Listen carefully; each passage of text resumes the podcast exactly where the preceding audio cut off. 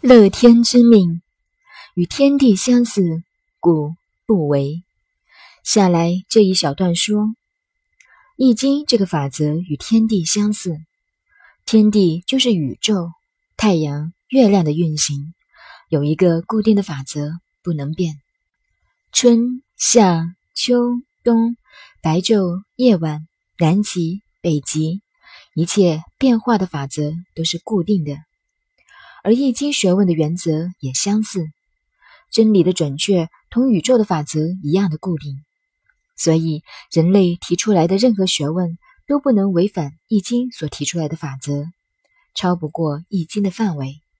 不管人类任何学问，人类如何伟大，比如人类今日到达了月球，也只到达了月球，并没有超过宇宙、月亮。太阳都在宇宙的范围之内，而易经的学问就有宇宙这样伟大，所以没有办法违背。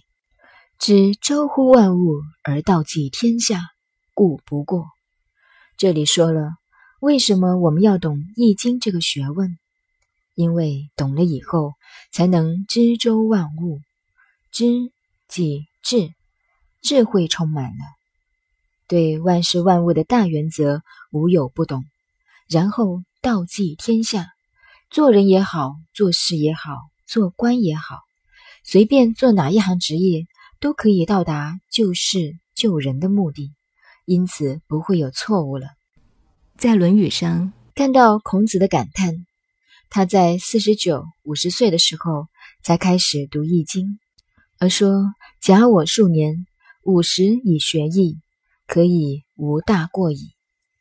假如上天多给我活长久一点去学易经，可能达到没有错误。故以他的立场来说，人生的修养必须要学易经，才能智慧周乎万物，不致发生错误，也和无为的道理一样。如果欲济世救人，就要很大的学问。大学问的原则就在《易经》，懂了《易经》才能济世救人，因为任何学问没有超过《易经》的。旁行而不流，乐天之命，故不忧。旁行是什么？研究《易经》时说过，就是旁通，就是错综复杂的错卦。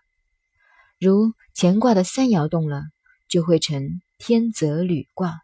等于大家坐在这里，只要其中任何一个人动了，就会影响每一个人相互之间的关系。这就是旁通，也是旁行。宇宙万事万物不能永恒不变的，有纵的关系，还有横的关系。